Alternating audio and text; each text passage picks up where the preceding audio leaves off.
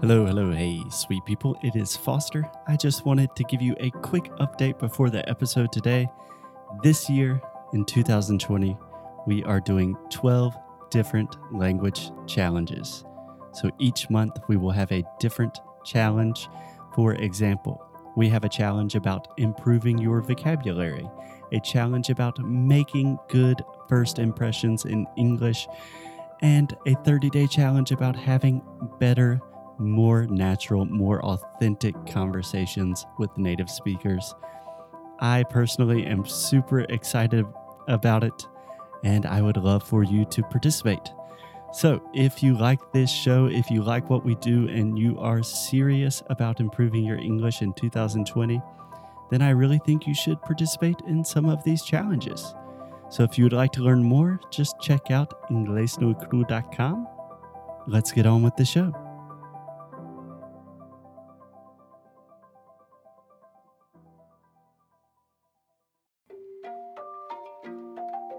Oi, fala aí pessoal, bom dia. Você está escutando o Inglês no Inglês no Rádio. I am your host, Foster Hodge. This is your daily dose of English.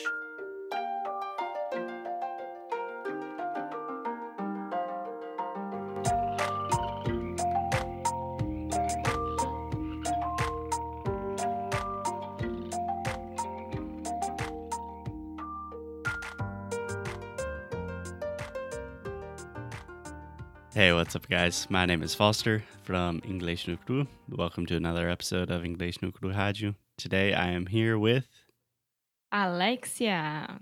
Alexia. tá, vou falar em português. Não sei se vocês já ouviram o último episódio, mas eu tenho esse negócio de Amazon que tem o mesmo nome da minha namorada. Então Deixa não. eu só falar uma coisa, não é o mesmo nome, começa por aí. E segundo, ele tá fazendo isso de propósito só pra se mostrar, tá, gente? Só pra deixar bem claro. Não, não foi sem querer, eu prometo. Okay, so, uh, my girlfriend. so, in the last episode, we talked about this idea that I call simple concepts. So, this is a technique to help you not get stuck in conversations. And the idea is that you just start with the most simple idea, the most basic concept, and from there, you can think more sophisticated thoughts. You can expand and develop the idea to create more eloquent and intelligent conversations. Okay? Cool. So if you did not listen to the last episode, I recommend that you start there. So, uh, uh, my girlfriend, I need to turn that thing off. Um, Amor. You can say amor. amor, let's go. Can you explain to me what is food? okay, so food is stuff that we eat. Perfect. Yeah, that's a perfect example. So why why do we eat food? I understand because we eat. need I that to survive. food. Okay, we need it to survive. It gives us nutrients. Perfect. Perfect. Uh, can you tell me about so what's the difference between food and drinks? Because we also we also consume drinks. I know that if you stay for like I don't know, I don't know if are five days or one week or one month. I have no idea, but uh, for a period without water and only eating food, you can die. But if you stay this period without eating food and only having water, you won't. Something like that. Yeah, I've heard that too. I think it's one week without water and you're probably going to die, but you can go like one month without food. But this means as well that you have to eat food that has water, just like melancia, you know? Yeah, yeah. Um, Perfect. That's it. Yeah. Uh, melancia is watermelon, Yeah, watermelon. which makes sense Water because it has water in the name. um, cool. So, Alexia, do you, do you have a favorite kind of food? I love pasta. I think that I had I said that a lot here already, but pasta, pasta. Yeah, for me, the quantity of times that you talk about pasta is just all like one big dream. It just continues forever. I was watching that um Ugly Delicious on Netflix that you told me to. And the first one is about pizza. And I love pizza as well. I mean, who doesn't? But when you see those amazing, amazing pizzas oh from. Italy, So good. yes, I'm already really hungry and now I'm dying around here. So I think that pasta or, or anything that comes from Italy that I love, Yeah. Italian food. Yeah. Yeah. So, first, there's a show on Netflix called Ugly Delicious with the famous chef. Uh, his name is David Chang. I don't like him. You don't like him? No, I think he's really, really like um nariz in pé. Well, how do I say that? Uh, like pretentious, snobby. Yeah, super pretentious. pretentious. I think he is, but I think he does it on purpose. Um, I mean, Anthony Bourdain, he is, but he's okay. I can watch him. I can have fun with him. With um, David Chang, I can't. So I David prefer Chang. the other one. Yeah, I prefer the other ones. I, I I like David Chang because I think he does it to be funny, and I also kind of have that cynical sense of humor. So No, I like it. Amori, you're super different, or I wouldn't be with you. Yeah, I, I mean, I'm the complete opposite of him every way. yes. Um, but the show is entertaining, and if you like food, it's really good. The only problem is normally I watch this show at night, and then when I'm going to bed, all I'm thinking about is pizza, and I'm so hungry and Yes. can't sleep. And the other one was about tacos. So you imagine. Yeah, perfect, perfect. Okay, so let's So- go. Let me put on my English teacher hat very fast, Mm. Alexia. Uh. Ok. Ela não percebeu. Ok. A gente pode continuar.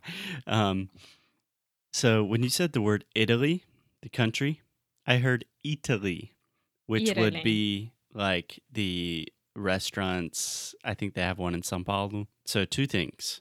First, in the word Italy, the first sound is I. So this is the difference between I and E. Okay? mm-hmm.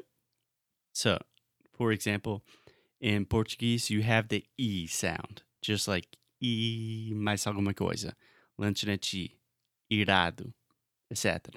But the I sound does not exist in Portuguese. So it's a little bit more difficult. But it's the same sound in like it, this, kiss. So can you say it, It, kiss, kiss, miss? miss, Perfect. So that is the first sound in the word Italy. The second thing Italy. is this is a what I call a flap T. So it's not a real T. It's really what the sound is is almost like a Portuguese R in words like para or praia. So your tongue is just touching the top of your mouth very fast. So really it's closer it's more similar to a D than a T. So Italy. Ah, Italy. Perfect. Perfect. One more time. Italy. Italy. Perfect. So, an excellent Italy. phrase that I always recommend to my students to practice both the I sound and this new T sound is there's a very famous neighborhood in New York called Little Italy. Verdade. Can you say that for me? Little Italy. É difícil pra caramba. Okay, so Little start slow. Little. No, yeah. So, little Mm-hmm, perfect. Italy. Nice. Now try to say it all together a little faster. Little Italy. little Italy. I'm really laughing about it. it's really because hard. I always, I always thought like I went there and it was always like little Italy, but when I say it really, really fast, little Italy. I'm sorry, everyone. Let's do it again without laughing. no, so this is a perfect example of Italy. you find a sound, you identify a sound in English that is new and different for you. And at first, you identify the sound and you say, okay, this is I or this is the the sound. It's not a t, it's more of just a it'll, it'll. And Não, a then, quantidade de onda que só a língua tem que fazer pra falar isso é surreal. é, So, mas Little Italy. Não, tá, Little Italy. Ah, Little Italy. tá. É, repita comigo, amor. É, fala para, Para, piri, piri, puro. para, puro. É, exatamente. Fala de novo, todos. Para, piri, poro. Não. Para, peri, piri, poro, puro. Sim, e fala rápido. Para, peri, piri, poro, puro. Sim. Quando você está pensando sobre o R em português, você pode fazer super rápido. Então, isso quer me dizer que o que está te confundindo tem a ver com a língua escrita, porque pode produzir o som perfeitamente. Então, agora a gente vai tentar com Little Italy. Little Italy. Much, much better. Awesome. Yes. Awesome. Cool. Cool. So, yeah, with that rant about uh, Little Italy, I think that's a good place to stop today. Uh, Alexia, how about we read a review from one of our listeners? Yes, so I have one right here in front of me from Ítalo Sem Penas 2727. That's a good good name, good username. que diz: Desde que fiz o curso, minha vida mudou para melhor. Consigo me comunicar perfeitamente com os meus amigos fluentes em inglês. Fantástico! Um show de bola esse curso. Obrigado, professor Foster. ah, que bom.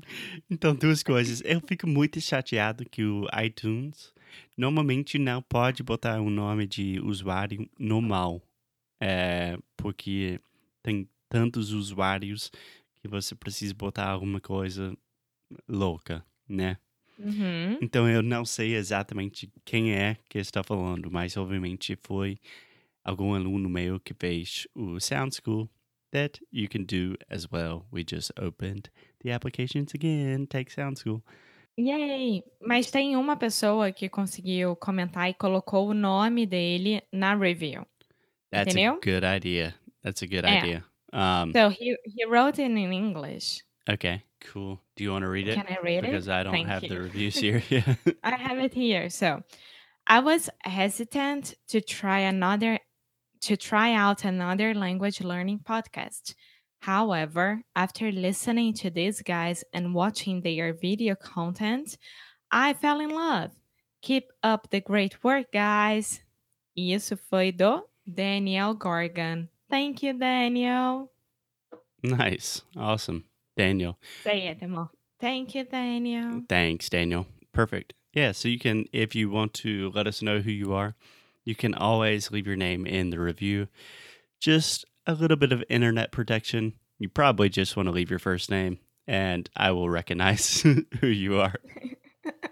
É, então toda vez depois de um episódio a gente vai tentar ler uma ou duas reviews. Então, se vocês quiserem aparecer, tá aí. Exatamente. Mais alguma coisa, Alexia? Não, só isso. Eu estou morrendo de fome. I'm hungry. I'm hungry too. okay, Alexia. I'll see you soon. Tchau. Ciao.